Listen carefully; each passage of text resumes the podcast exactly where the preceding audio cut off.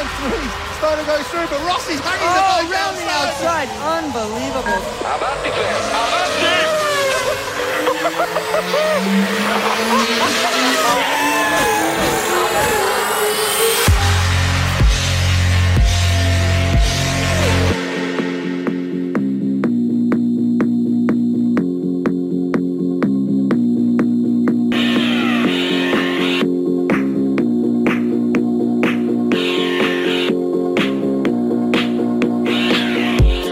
Marca Motor Competición con Jesús Poveda.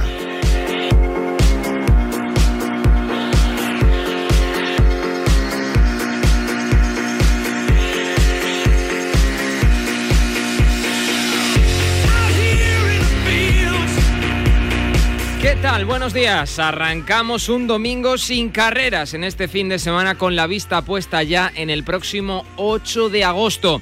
Ahí volverán las MotoGP en Austria, volverán a pista. Antes, el fin de semana que viene, tendremos Fórmula 1 en Gran Bretaña y dos semanas después en Hungría. Todo antes de que los chicos del Gran Circo se tomen un merecido mes de descanso, en los que las dos ruedas, mientras, ya están disfrutando. Esta mañana he quedado con Sergio García Dols, el único piloto que parece hacer un poco de sombra en la clasificación general a Pedro Acosta en la categoría más ligera, en la categoría de Moto 3 del Mundial de Motociclismo.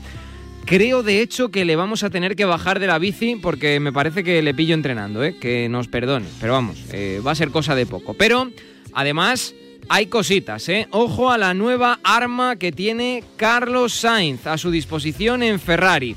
Se trata de un nuevo simulador, ultimísima tecnología para que los del cabalino rampante consigan un monoplaza top con el que Carlos o Charles Leclerc consigan el campeonato del mundo de Fórmula 1 que tanto ansían ambos. Sería el primero para los dos. De momento la cosa marcha muy bien para Red Bull en cualquier caso, con seis victorias de nueve posibles, con Max Verstappen como líder de la general y los bólidos de la bebida energética líderes de constructores. Pero Fernando Alonso les avisa, deben estar atentos con Mercedes porque no sería la primera vez que las balas plateadas este año de negro volvieran del parón veraniego para arrasar absolutamente. Ya pasó en 2017, ya pasó en 2018, por ejemplo. Y hoy también abrimos el melón. Es altamente probable que Valentino Rossi se retire después de esta temporada. Ahora mismo, de hecho, tiene que estar decidiendo su futuro tal y como él mismo ha venido diciendo desde el año pasado. Dijo que durante el parón de verano lo meditaría teniendo en cuenta los resultados conseguidos y la verdad es que no han sido muy halagüeños. Tres caídas y la décima posición en Italia como su mejor resultado. Para colmo ya hay muchas voces que le animan a marcharse. Esta semana la última, la de Kevin Swantz, el campeón del mundo de 500 con Suzuki en el 93, le anima a retirarse si no se divierte. Literalmente ha dicho, si Vale todavía puede encontrar una manera de disfrutar como piloto de MotoGP, le recomiendo que siga, pero para mí la diversión es estar batallando con el grupo de cabeza en cada carrera. Estar atrás no es divertido. El que quiera entender, que entienda. Pero también lo hizo Agostini, ni más ni menos, y últimamente hemos escuchado, por ejemplo, a Alex Espargaró mencionarlo en una de sus entrevistas más reflexivas. Habló con Ernest Riveras en Dazón. De hecho, ahora vamos a hablar precisamente de esto, de, las palabras de, Alex Espargaró, de la posibilidad de que se retire o no de Valentino Rossi. Todo con José Manuel Martín, nuestro profe de marcador GP. En cualquier caso, son las 11 y 4. Esto es Marca Motor Competición con la realización técnica de Luis Beamud. Abrimos gas.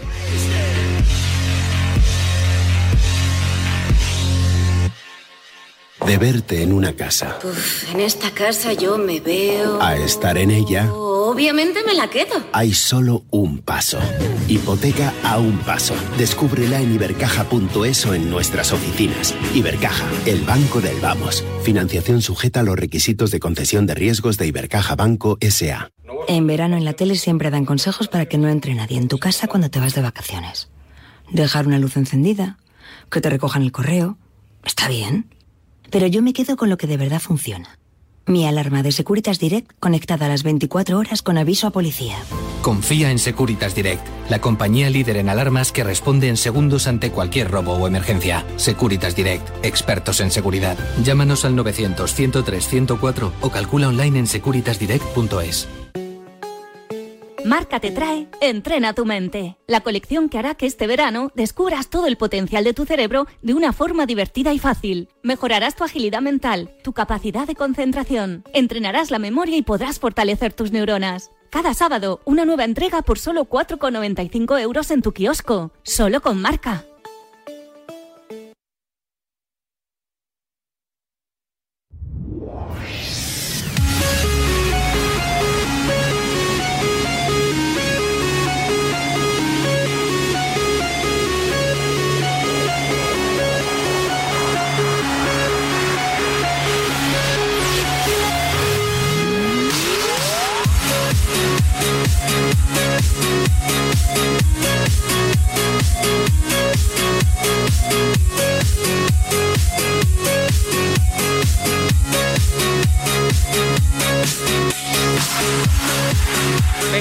Cuatro minutos para preguntarle muy rápidamente a José Manuel Martín, el jefazo de Deportes de la Razón y nuestro profe, como siempre, en Marcador GP, al respecto de lo de Rossi. Creo que le tengo ya por ahí. Hola, José Manuel, ¿qué tal? Buenos días. Hola, ¿qué tal? Buenos días, ¿cómo estás? Mira, todo esto viene a raíz de estas palabras de Alex Espargaró en Dazón, en la que, lo he dicho en el inicio, creo que es una de sus entrevistas más reflexivas de los últimos años. Es el mejor piloto de la historia. O sea, no tendrá los ¿Más que Valentino? Sí, sí, sí, sí. Porque eh, mi ídolo es Valentino desde pequeño, Agostini tiene más títulos, Ángel tenía más, lo que tú quieras. Pero si tú eres frío y analizas bien uno y otro, a los rivales a los que ha tenido que batir Marc Márquez eh, es otra historia. O sea, Valentino ha tenido Sete, en su época se lo puso un, poco difícil, eh, algún italiano, pero es que Marc ha tenido a los mejores pilotos de la historia. Si ahora hacemos una lista de los 15 mejores pilotos de la historia, Marc ha tenido que ganar a 8 y, es- y Valentino no. Entonces, para mí, Marc ha sido el mejor piloto de la historia. Bueno, pues ahí están las palabras de, de Alex Espargaró. Marc es el mejor piloto de la historia. ¿Estás de acuerdo o no, José Manuel? Eh, bueno, a ver, es una, es, esto siempre es muy complicado porque, porque la mayoría de veces los que opinamos sobre esto nos centramos en lo que hemos visto, ¿no?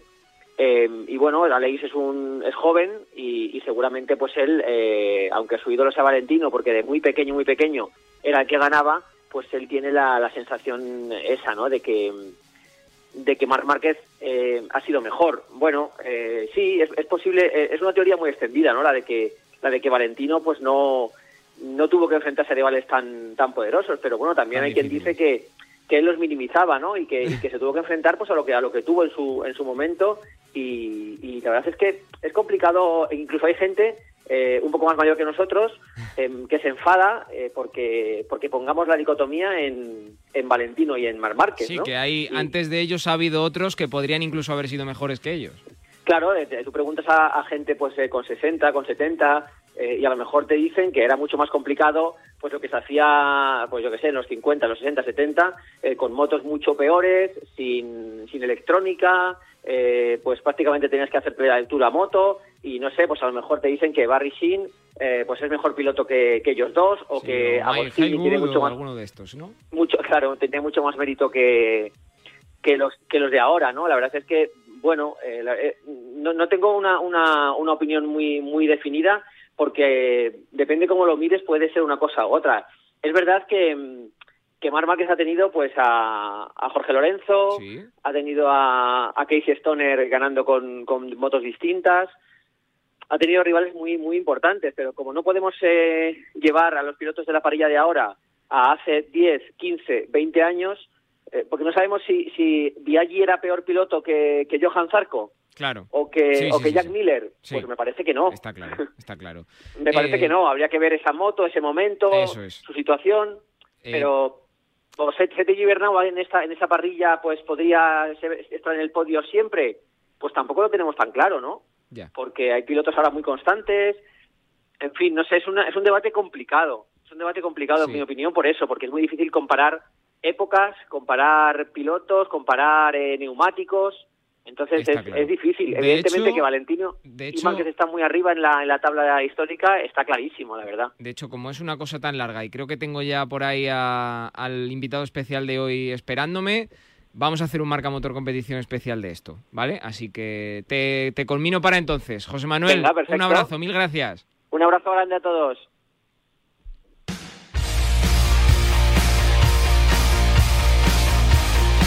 Mañana yo ya llevaba mucho tiempo eh, queriendo charlar con él porque es sin duda uno de los hombres protagonistas de esas carreras que nos hacen vibrar tanto en los fines de semana de, de MotoGP. Estamos hablando, por supuesto, de Moto 3 y estamos hablando, como no podía ser de otra manera, de Sergio García Dols. Hola Sergio, ¿qué tal? Muy, buenas, muy buenos días. Hola, buenos días. Bueno, vaya temporadón nos estáis haciendo disfrutar, ¿eh? ¿Qué tal? Que creo que te, has bajado de la bici, ¿no? Este domingo por la mañana para, para atendernos. Sí, bueno, he salido esta mañana un ratito y, y, bueno, ahora estoy con vosotros y nada más. Oye, vaya, vaya temporadón nos estáis haciendo disfrutar, ¿eh? Sí, la verdad que está siendo una temporada con carreras espectaculares, eh, muy luchadas y bueno, yo creo que eh, muy buenas también para, para ver en la televisión. Estás en esa segunda posición del Mundial, eh, todavía son bastantes puntos, pero eh, recortando poco a poco en el momento en el que se puede con respecto a Pedro Acosta en la clasificación general. Es tu tercera temporada en, el Mundial, tu tercera temporada completa. Eh, además es tu primer año con Gas Gas. ¿Tú te esperabas que este año se diese como se está sucediendo? Bueno, no, no, lo esperaba, pero también era un poco el objetivo, porque al final es un tercer año, habiendo ganado alguna carrera y, quedando y haciendo creo que tres podios. Entonces sabía que el potencial lo teníamos, eh, solo era eh, poder estar un poco, eh, bueno, tener una puesta a punto buena con la moto, sentirme a gusto con el equipo y, y bueno, yo creo que así ha sido y eso es lo que nos ha permitido también estar luchando carrera tras carrera. No ha sido tu primera victoria, la de Francia, ni la de Cataluña, ni siquiera el podium de Holanda ha sido tu primer podium, porque recordemos que ya en la primera temporada en Moto 3, allá por 2019, precisamente en el circuito de Ricardo Tormo de la Comunidad Valenciana, conseguiste tu, primera victoria. Em, el, ¿El título es posible? Es que no sabía cómo preguntártelo porque ya te he oído, Sergio, en algunas entrevistas te he leído que tú sigues creyendo que el título es posible, pero está lejos, ¿eh? Sí. No, la verdad que el título eh, es posible y hay que ver lo posible, porque al final quedan 10 carreras, eh, queda más de mitad mundial, entonces yo creo que hay, son 48 puntos y, y vamos, eh, hay un montón de puntos en juego, un montón de carreras y, hasta final de temporada puede pasar muchas cosas. Ya hemos visto que Pedro Acosta quizá tiene el talento, quizá tiene el coraje, las agallas, ¿no? Pero igual, y esto lo vemos sobre todo los sábados, le falta ese ritmo, ¿no? Le falta la velocidad, que es lo que siempre se dice un poco de, de los pilotos, que puedes tener el talento, puedes tener el ritmo, puedes tener la velocidad, pero eh, normalmente no se tienen las tres a la vez, y menos cuando es tu año de rookie. Eh, Sergio, ¿cuál crees tú que tiene que ser tu arma para vencer a Pedro Acosta de aquí a lo que queda de final de año? Bueno, si nos lo puedes decir, porque si es un secreto y luego, claro, la vas a utilizar contra Pedro, pues igual lo oye y, dice, ostras, pues voy a ponerle solución. No, al final no es ningún secreto. Eh, lo único que tenemos que hacer es trabajar como lo estamos haciendo, más duro aún, eh, para estar físicamente muy fuertes y, bueno, luego tener el ritmo los sábados para luego en carrera eh, poder demostrar nuestro potencial y, estar fresco para luchar las últimas vueltas con, bueno, con los pilotos de, del grupo delantero. Oye, eh, ¿tú con, Pedro coincidiste antes de, de coincidir aquí en Moto 3? Es que él es muy joven. No, yo la, ver... no, yo la verdad que no, no nos llevamos tantos años porque al final creo que nos llevamos un año solo, pero como que no hemos coincidido nunca. Y si hemos coincidido, la verdad que no me acuerdo. Sería en algún campeonato de, en algún nacional, pero de muy jóvenes. Fíjate cómo está el mundial. Que el primero es una mm. KTM, tú eres Gas Gas, eh, Denis Foggia, que le tienes eh, por detrás, eh, el italiano, es Honda, y Fenati mm. en la cuarta posición es Usbarna. Eh, esto, eh, de alguna manera, hace ver lo que es Moto 3, que es igualdad al máximo.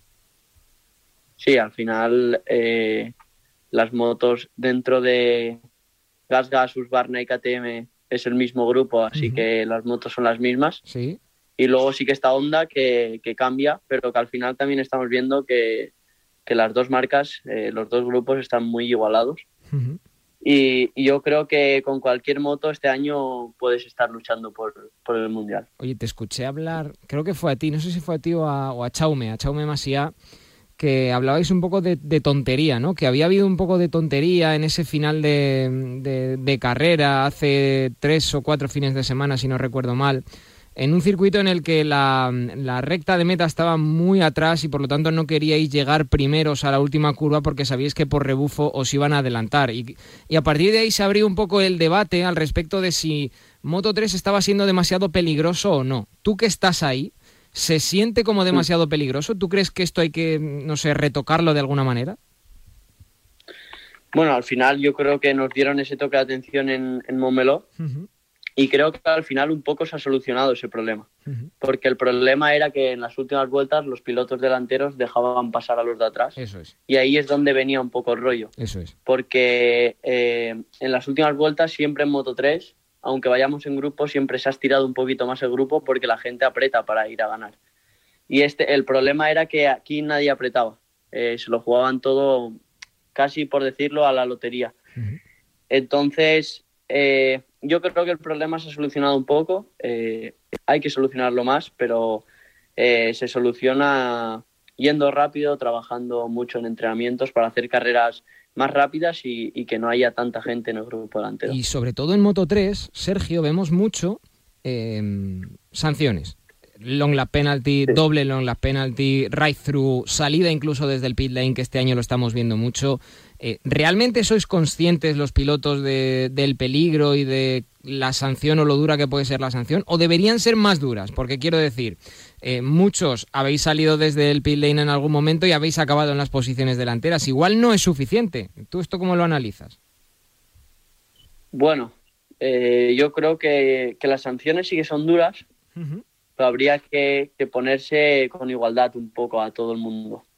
Porque sí que es verdad que, que ha habido cosas que se deberían de haber sancionado y, no lo han hecho.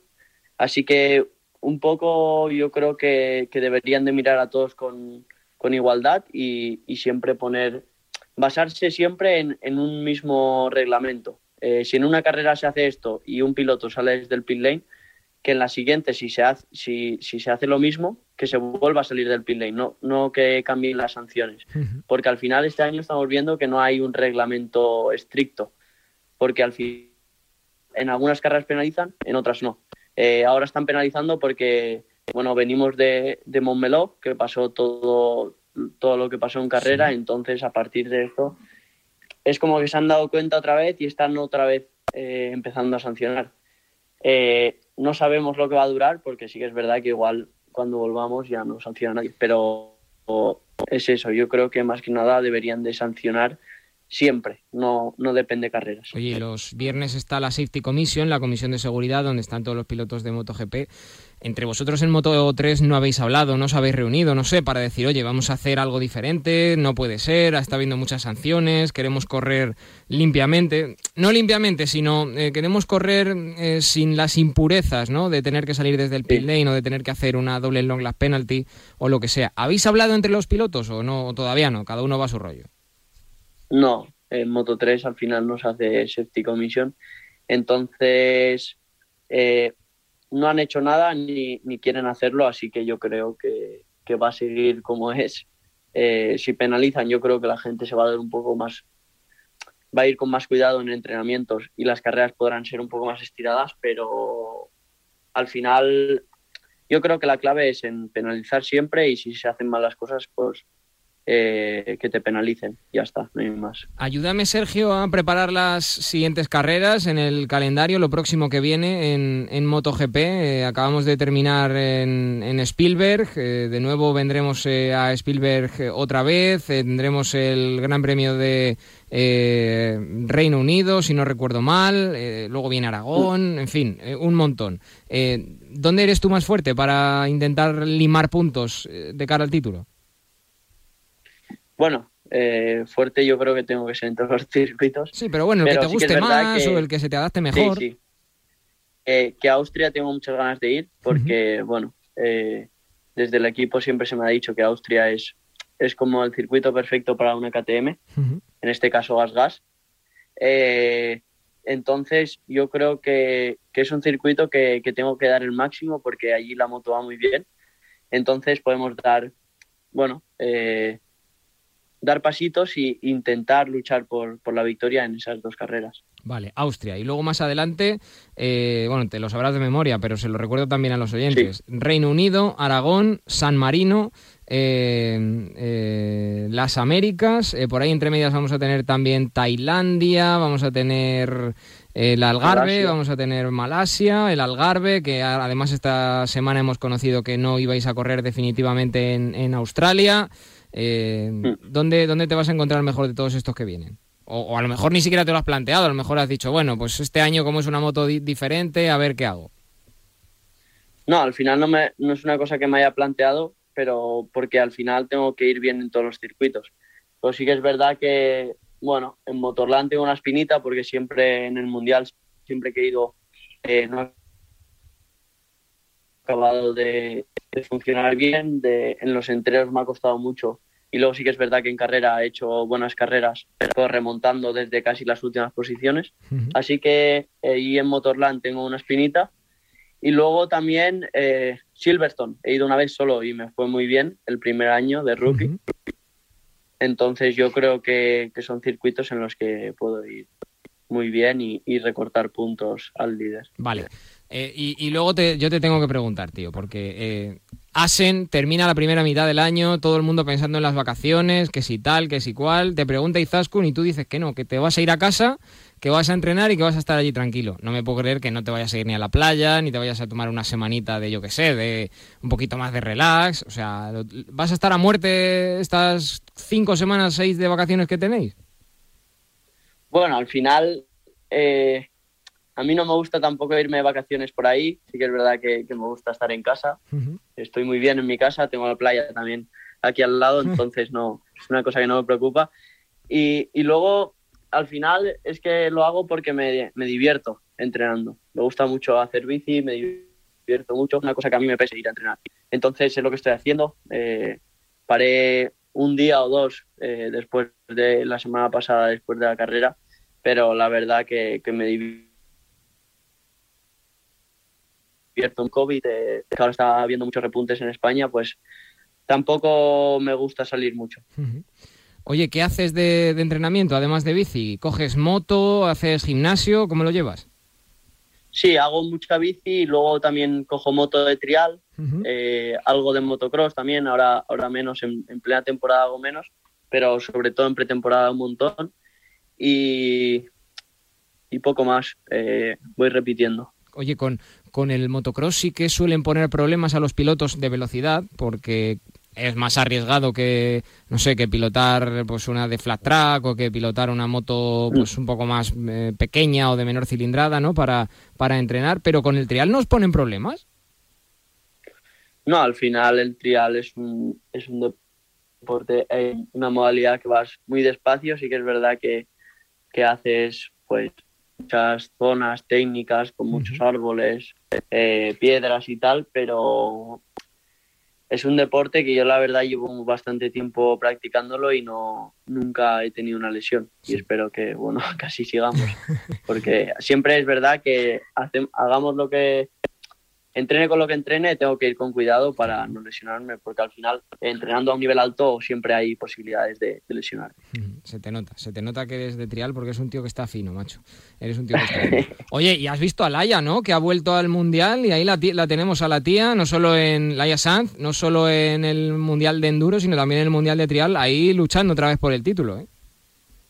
sí sí bueno yo creo que, que Laia tiene un talento espectacular sobre todo ya la ha seguido mucho en, en, el trial y luego en el Dakar. Uh -huh. y, y, bueno, yo creo que después de, de no sé si llevaba de parón de trial tres, cuatro años sí, o más. Sí, eh, eh, yo diría que incluso ocho, ¿eh?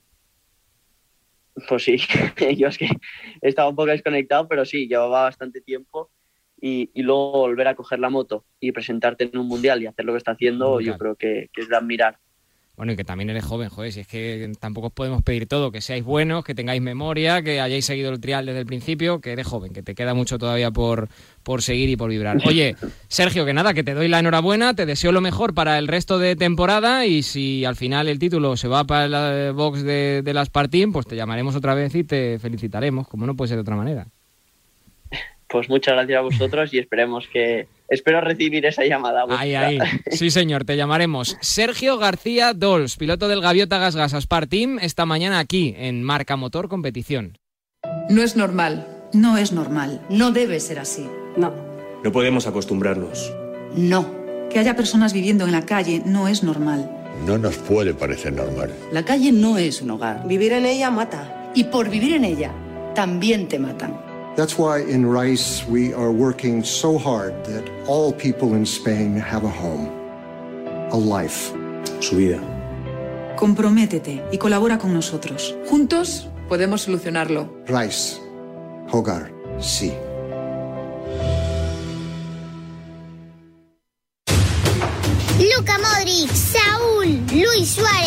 Joaquín Sánchez, junto a Jorge, María, Albert, Pablo, Elsa y Miguel Ángel, han formado el mejor equipo del mundo contra el cáncer infantil. Gracias, Juegaterapia. Os presentamos nuestro balón pelón. Cada vez que juegues con él marcarás un golazo. Porque destinamos todos los beneficios de su venta a ayudar a los peques en tratamiento de quimio. Este partido lo vamos a ganar.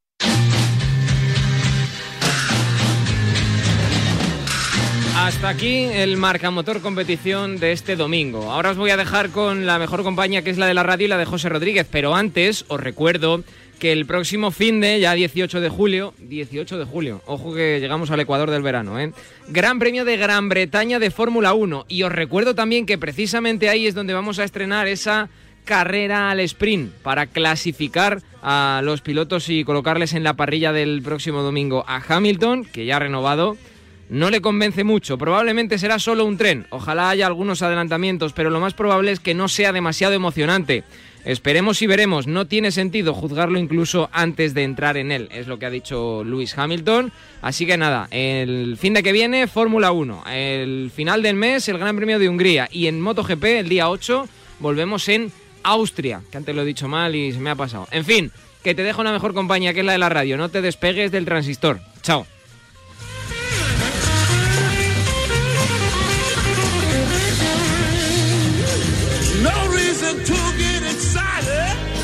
Marca Motor Competición con Jesús Poveda. El deporte es nuestro. Radio Marca.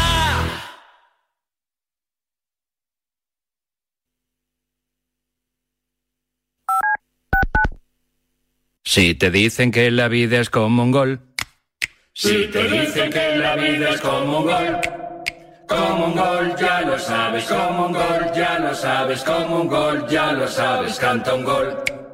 Como un gol, ya lo sabes, como un gol, ya lo sabes, como un gol, ya lo sabes, canta un gol.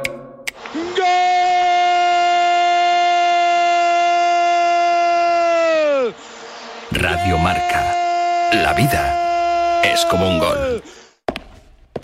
Para la mayoría de nosotros estos solo son pasos, pero para muchas personas dar un paso es imposible. Para acabar con la esclerosis múltiple no te pedimos dinero, solo que des tus pasos. Cuando andes, corras o pedalees, comparte tu recorrido.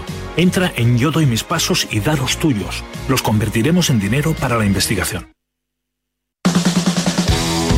¿Te has quedado dormido y no has escuchado la tribu de Radio Marca por la mañana? No te preocupes, ya sabes que en la aplicación de Radio Marca tienes todos los podcasts disponibles para escucharlos cuando y como quieras. Tú decides cuándo quieres escuchar la radio del deporte.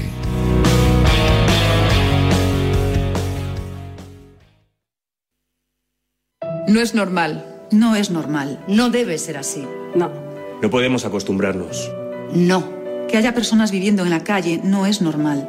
No nos puede parecer normal. La calle no es un hogar. Vivir en ella mata. Y por vivir en ella, también te matan. That's why in Rice we are working so hard that all people in Spain have a home, a life. Su vida. Comprométete y colabora con nosotros. Juntos podemos solucionarlo. Rice, Hogar, sí.